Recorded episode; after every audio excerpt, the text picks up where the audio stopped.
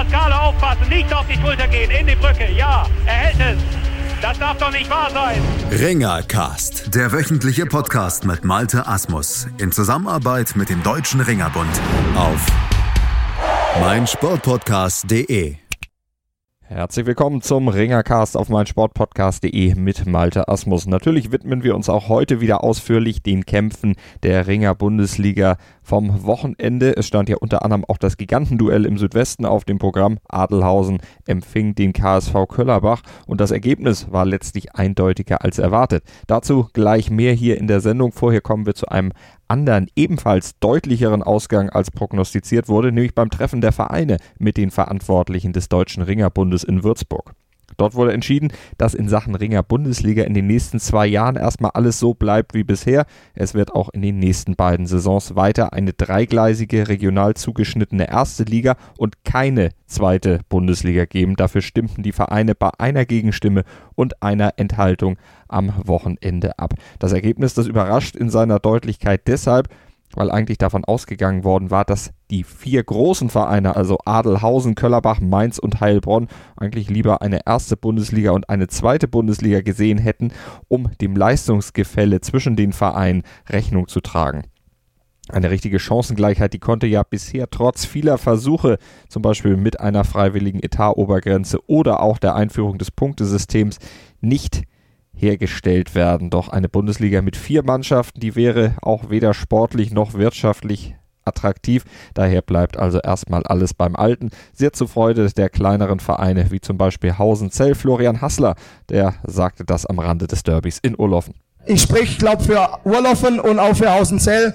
Wir beide sind Vereine, wir können eine eingleisige Liga nicht bewältigen genau das braucht's heute, so ein Derby, Urlaufe gegen Hausezell oder gegen Adlausen und Freiburg. Das wollen die, die, die Zuschauer, weil äh, was wollen wir nach Lübten fahren oder äh, irgendwo hin? Das bringt nichts, sondern genau das ist Ringkampfsport für Südbade hier heute Abend. Die Saison 2019-20 beginnt dann am 28. September, damit etwas später als in den letzten Jahren. Das aber wiederum hat den Vorteil, dass es keine Terminkollision mit der WM 2019 geben wird. Und das bedeutet auch Nachholkämpfe, die brauchen in der neuen Saison dann nicht mehr stattfinden. Die werden im Zuge der Terminverschiebung abgeschafft. Ab der neuen Saison heißt es dann also, das Ergebnis eines Kampfabends ist dann auch letztlich das offizielle Endergebnis. Es wird keine Nachholkämpfe mehr drei Wochen später geben, die dann erst zu einem klaren Tabellenbild führen. Außerdem wird ab der neuen Saison oder ab dem neuen Jahr der sogenannte N4-Status eingeführt. Um den zu erlangen, müssen ausländische Ringer vier Jahre für einen Verein in Deutschland gekämpft haben. Damit werden sie zwei Jahre früher als beim bisherigen N6-Status zu Ringerdeutschen. Dass sich aber trotzdem langfristig auch etwas tun muss in Sachen Unterbau, darüber waren sich die Vereinsvertreter dann auch einig im Frühjahr 2019. Da wollen Verband und Vereine wieder zusammenkommen und dann über ein zweistufiges Modell und den Übergang dahin beratschlagen. So, das waren die Formalitäten, das war dann erstmal alles, was so in Sachen grüner Tisch hier bei uns in der Sendung aufzuarbeiten war. Und jetzt kommen wir gleich nach einer kurzen Pause dann auch zum Geschehen auf der Matte, zum sportlichen Geschehen und wir gucken wie immer zuerst in den Südosten. 100% Sport. Jederzeit auf Abruf auf meinsportpodcast.de. Sportplatz mit Malta Asmus und Andreas Thies. Täglich neue Podcasts aus der Welt des Sports. Von Airhockey bis Zehnkampf. Berichterstattungen, Interviews und Fakten. Sportplatz auf meinsportpodcast.de. Los geht's jetzt also hier bei Bringercast mit dem Blick zurück auf das abgelaufene Wochenende in der Ringer Bundesliga Südwest. Und wenn wir eben davon gesprochen haben, alles bleibt beim Alten, dann trifft das auch auf die Kräfteverhältnisse hierzu. Denn die drei Favoritenteams, die haben sich auch am Wochenende behaupten können. So gewann der deutsche Meister Wacker Burghausen mit 13 zu 6 in Westendorf und feierte damit den zehnten Sieg im zehnten Kampf. Aber der souveräne Tabellenführer musste sich schon ziemlich strecken, um das Schlusslicht im wahrsten Sinne des Wortes niederzuringen. Neun der zehn Duelle auf der Matte gingen über die volle Distanz. Nur Erik Thiele, der konnte einen Vierer für Burghausen holen, als er gegen Felix Kiek nach drei Minuten 38 technisch überlegen gewinnen konnte. Burghausen steht als Sieger der Staffel nach diesem zehnten Sieg bereits fest, darf im Viertelfinale zunächst auswärts antreten. Westendorf verabschiedete sich immerhin mit einer starken Leistung vom eigenen Publikum. Noch enger war es beim 15 zu 13 Auswärtssieg des SV Hallberg Moos in Greiz, aber mit diesem Sieg lösten die Hallberg Moser auch das Ticket für das Viertelfinale als Tabellenzweiter. Ganz wichtig für diesen Erfolg mit Sicherheit der Sieg von Eigengewächs Yannick Ketterer in der kleinsten Gewichtsklasse. Er vertrat dort den verletzten Anders Rönningen und siegte gegen Lukas Hanke unerwartet deutlich mit 17 zu 2 und holte entsprechend vier Mannschaftspunkte. Und die waren am Ende sehr wichtig. Und so konnte sich auch Ivan Zamfirov einen Patzer leisten. Der Neuzugang, der führte gegen Wladimir Kodrianu schon nach Punkten, ließ sich dann aber nach vier Minuten noch schultern und stand am Ende mit leeren Händen da. Anders natürlich als seine Mannschaft. Für die hatte das letztlich keine Auswirkung. Man gewann mit den eben schon angesprochenen 15 zu 13. Halberg Moos ist der zweite Platz damit nicht mehr zu nehmen. Und selbst wenn Nürnberg bei einem Kampfrückstand noch gleichziehen sollte, hat Halberg Moos immerhin ja noch den gewonnenen direkten Vergleich in der Hinterhand, der am Ende den Ausschlag für die Platzierung in der Ringer Bundesliga gibt. Nürnberg bliebe ja immerhin auch noch der dritte Platz und damit die Hoffnung auf den Losentscheid, der zwei der drei Drittplatzierten in die Endrunde hieven wird. Und für diesen dritten Platz, da holte Nürnberg schon mal einen 17 zu 12 Sieg in Aue, ein Pflichtsieg, der insgesamt wenig Höhepunkte bot. Nürnberg holte sechs Siege auf der Matte und profitierte letztlich auch davon, dass bei den Auern Franco Büttner ausfiel.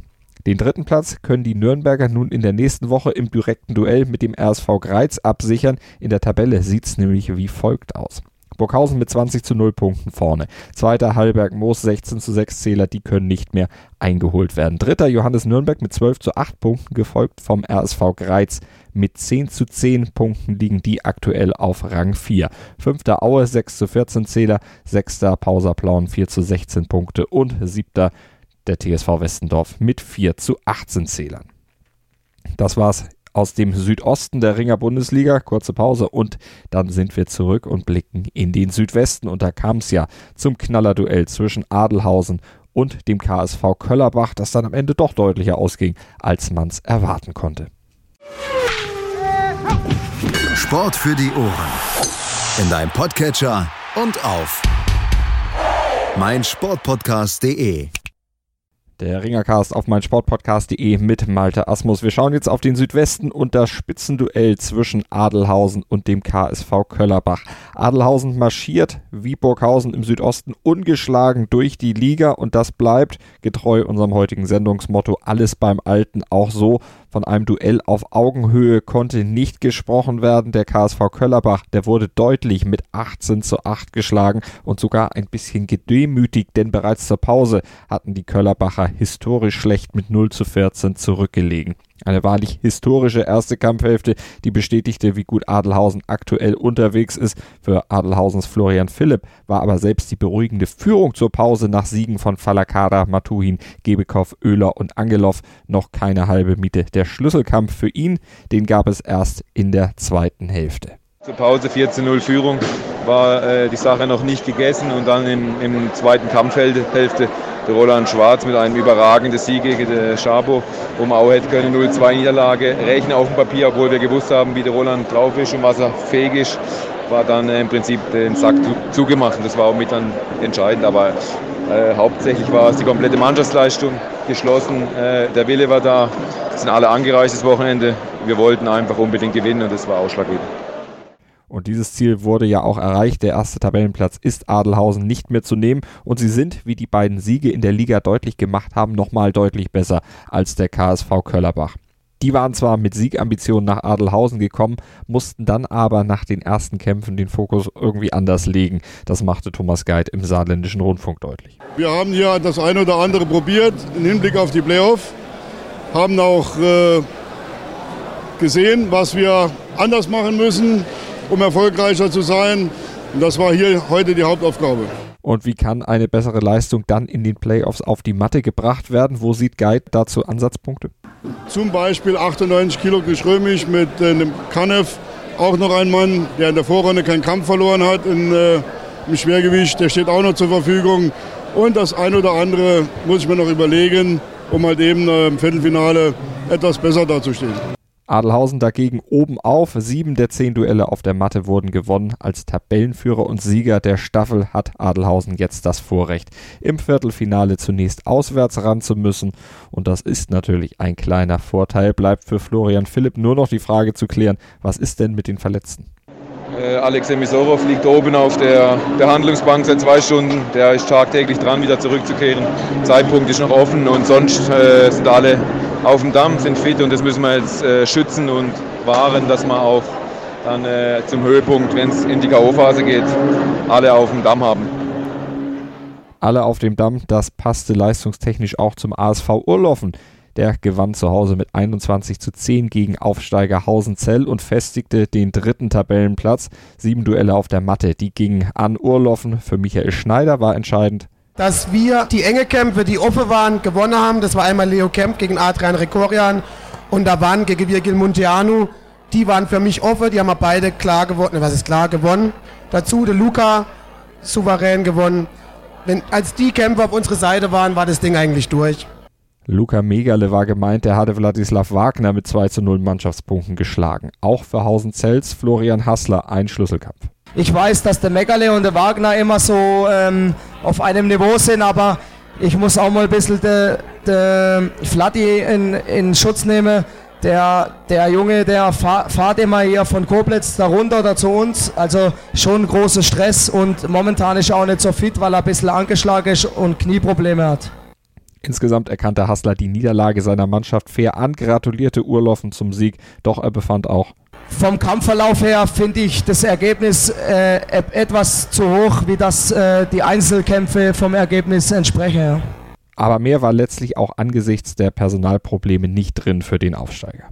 Äh, leider hat sich unser Schwergewichtler, der Rares Shintuan Daniel, äh, am Ellenbogen verletzt. Der hat den Ellenbogen ausgekugelt und der äh, Sabot Schlaslo, der wäre heute für 75 äh, Freistil eingeplant, nur leider wurde, ist, der, ist der gekrankt.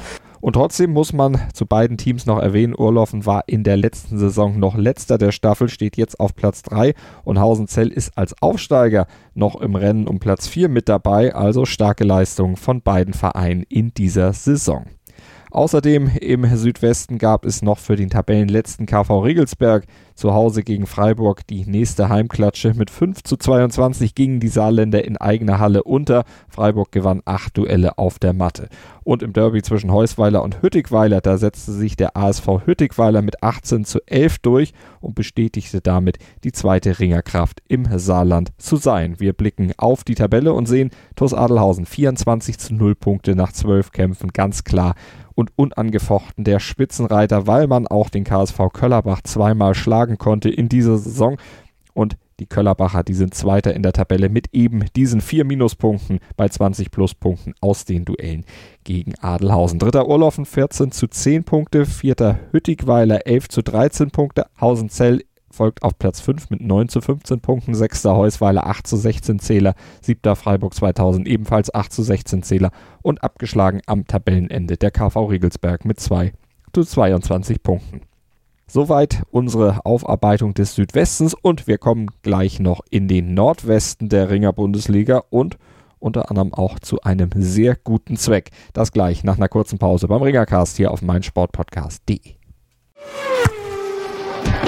Die komplette Welt des Sports.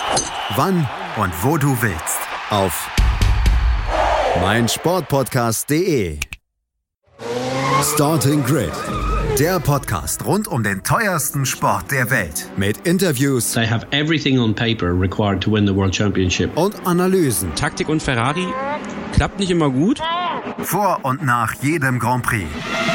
Starting Grid die Formel 1 Show mit Kevin Scheuren und Ole Waschkau wird dir präsentiert von motorsporttotal.com und Formel1.de. Keep racing auf meinsportpodcast.de. Und wir kommen jetzt hier beim Ringercast auf mein Sportpodcast.de noch in den Nordwesten der Ringer Bundesliga. Bevor wir aber hier sportlich werden, möchten wir auf eine tolle Spendenaktion der Ringer der Red Devils aus Heilbronn hinweisen.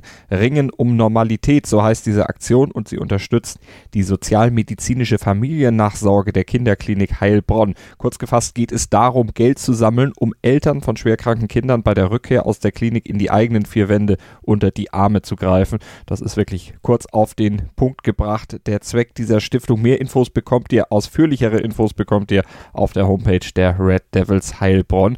Und die Ringer der Mannschaft, die waren am Wochenende selbst vor Ort in der Kinderklinik Heilbronn und machten sich ein Bild davon, wofür die Spenden, die bei dieser Aktion bei Ringen um Normalität gesammelt werden, dann am Ende auch verwendet werden. Und Ralf Schelinski, der sprach hinterher mit Frank Stäbler und Marius Braun. Ja, wir haben jetzt gerade die Klinikführung gemacht äh, durch die Kinderklinik in Heilbronn. Äh, ihr habt gesehen, worum es bei der äh, Spendeaktion geht.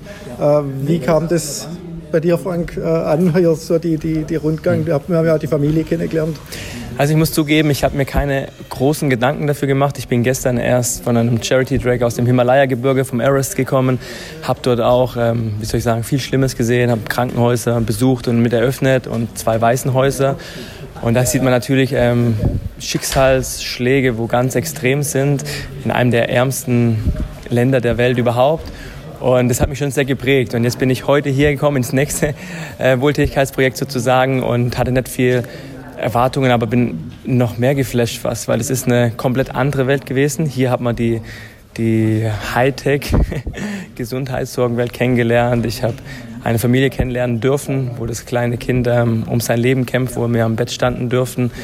Unglaublich beeindruckend, was gerade auch die Eltern und die Geschwister für eine Stärke und Durchhaltungsvermögen hier zeigen, an den Tag legen einfach ganz, ganz beeindruckend und auch wieder toll zu sehen, was hier die Medizin möglich macht. Weil dieser Schicksalsschlag wäre ohne die Medizin einfach, ähm, hätte kein Happy End.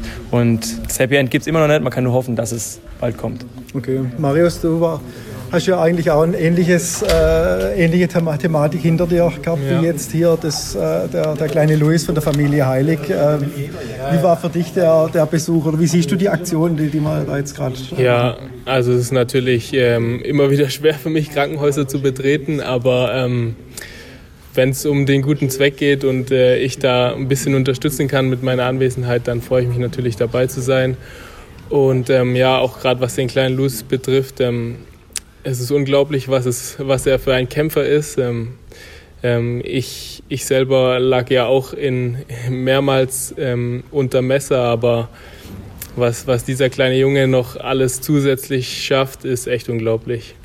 Mehr zum kleinen Louis und seiner Familie könnt ihr auf der Homepage der Red Devils nachlesen und ihr könnt natürlich auch selber gerne spenden. Die Kontodaten und alles weitere, unter anderem auch ein Gewinnspiel, wo es ein signiertes Trikot der Mannschaft der Red Devils gibt, findet ihr unter reddevils-heilbronn.de und hier haben wir noch ein kurzes Interview von Ralf Schelinski mit dem Stiftungsgründer der Kinderklinik Stiftung Große Hilfe für kleine Helden, Ralf Klenk. Äh, Sie als äh, Stiftungsgründer von der Große Hilfe für kleine Helden. Was bedeutet das für Sie, wenn, wenn vom Sport jetzt von den Red Devils äh, eine Aktion gemacht wird? Es ist etwas absolut Großartiges, wenn sich ganz generell, wenn sich Menschen, denen es gut geht, die gesund sind, die sehr leistungsfähig sind, für kranke Menschen einsetzen. Wenn das dann auch noch Sportler sind und eine Mannschaft, ein ganzes Team sich einsetzt und das für kranke Kinder, das ist einfach großartig. Ich bin da zutiefst berührt und diese Hilfe, dafür stehe ich auch, wird eins zu eins genau da ankommen, wo sie hingehört, nämlich bei unseren kranken Kindern. Mhm. Und heute jetzt bei der Klinikführung, dass die ganze Mannschaft da war, war schon ein gutes Zeichen, oder? Das war kein gutes Zeichen. Ich bin einfach immer noch überwältigt und nahezu sprachlos. Es war fantastisch, dass die Mannschaft äh, praktisch vollständig hier erschienen ist, inklusive Trainer. Äh, ganz komplett, wie aufmerksam die zugehört haben, welche Fragen gestellt worden sind, mit welchem Interesse die dabei sind. Ich glaube, der Besuch war auch wichtig, weil die Sportler dadurch sehen, was mit dem Geld auch tatsächlich nachher umgesetzt wird. Hm, jetzt muss nur noch erfolgreich werden. Jetzt muss die Aktion natürlich auch den notwendigen Erfolg bringen, das ist ganz klar, damit sich der Einsatz, sowohl der emotionale Einsatz wie auch der faktische Einsatz mit all der Werbung, mit all dem, was an Begeisterung da erzeugt wird, auch in der Bevölkerung, damit sich das eben auch in ganz konkreter Hilfe, in finanzieller Hilfe niederschlägt. Tolle Aktion. Wir drücken natürlich die Daumen und hoffen, dass möglichst viel zusammenkommt. Schaut vorbei auf reddevils-heilbronn.de slash news-spendenaktion. Dort findet ihr alle weiteren Informationen zur Spendenaktion, die Kontonummer und eben, wie gesagt, auch das Gewinnspiel. Und damit gucken wir jetzt auf die sportliche Seite des Wochenendes im Nordwesten der Ringer Bundesliga hier beim Ringercast auf meinsportpodcast.de und wir gucken zunächst zum Duell der Red Devils Heilbronn. Bleiben wir einfach auch gleich bei dieser Mannschaft und schauen auf das Match vom Wochenende auf den Vergleich mit Alemannia Nackenheim.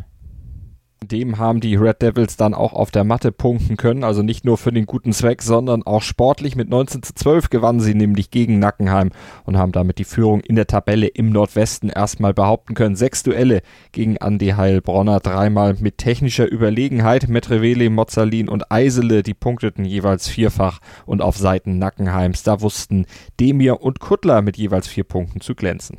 Eine tolle kämpferische Leistung, die letztlich auch dazu beitrug, dass Nackenheim nicht dichter aufschließen konnte, die gelang dem Heilbronner Stefan Kehrer im Schwergewicht. 0 zu 12 hatte er gegen Robin Ferdinand bereits zurückgelegen, sich dann aber in den letzten zwei Minuten noch einmal richtig wehren können und tatsächlich noch auf 6 zu 12 verkürzt. Damit verlor er nur mit zwei Mannschaftspunkten und schilderte hinterher den Fight aus seiner Sicht. Ja, es war halt, ist halt schwierig. Wir kennen uns schon seit gefühlte mein ganzes Leben und ähm, haben oft miteinander trainiert und hat mich halt die ersten eineinhalb Minuten hat er mich kalt erwischt. Das hat er auch gewusst, dass er mich maximal so bekommen kann. Ich habe gepennt, das kam dazu. Ähm, ich denke, so ab der zweiten Halbzeit hat man gesehen, dass ich da auf jeden Fall mindestens genauso gut bin ähm, oder hätte auch gewinnen können, wenn ich die erste äh, eineinhalb Minuten nicht verpennt hätte. Aber trotzdem war es ein verdienter Sieg von ihm und will auch seine Leistung nicht schmälern. Es war, war okay so, aber es war jetzt mal gut, dass man auch rechtzeitig hinsichtlich zu den Playoffs auch mal wieder so einen Kampf gehabt hat.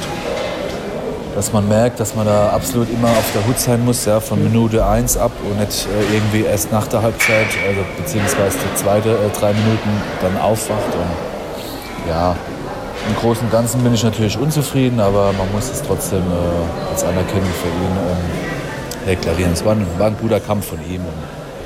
er hat mich halt einfach am Anfang zu sehr, zu kalt erwischt. Aber du warst stehen K.O. im Schluss, oder? Ja, wenn man dann, natürlich, wenn man, ich habe dann halt, ich habe halt gewisse Wertungen auch für mich gesehen im Boden, wo es hin und her ging. Hätte natürlich auch, wo es 4-0 stand, die 2 machen müssen für mich, wo ich nach ewig hoch raushebe und, und mache und tue. Dann gebe ich, statt die sichere 2 zu machen, gebe ich eine 2 ab. Das geht auch immer ein bisschen auf die Psyche. Und, ähm, ja, natürlich, dass ich da noch sechs Punkte im zweiten Abschnitt gegen so einen starken Mann, der letzte Woche einen starken Mann aus Georgien besiegt hat, ähm, gemacht habe, ist, spricht natürlich auch für mich ein bisschen und natürlich auch, dass ich ähm, stehen K.O. war.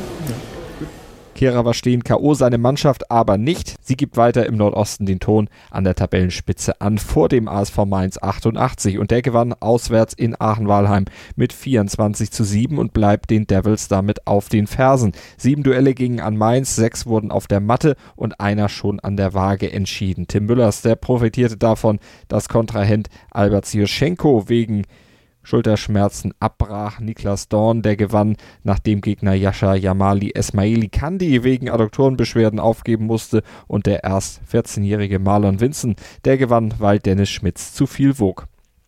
Für Heilbronn und Mainz sind damit zwei Kämpfe vor Hauptrundenende die Minimalziele, also die Playoff-Teilnahme, schon einmal eingetütet. Und andere wollen da gerne noch hin, zum Beispiel über den Losentscheid via Platz 3. Witten zum Beispiel gewann nach einer klaren Leistungssteigerung nach der Pause gegen Düren-Merken mit 24 zu 8. Alle fünf Duelle des zweiten Durchgangs, die gingen an die Wittener und insgesamt holte Witten acht Duelle auf der Matte und hofft jetzt auf Platz 3 und auf diesen von mir eben schon angesprochenen Losentscheid, um auch ins Viertelfinale einzuziehen. Da werden sie aber noch Konkurrenz bekommen vom SC Klein Ostheim, denn die sind auch noch im Rennen.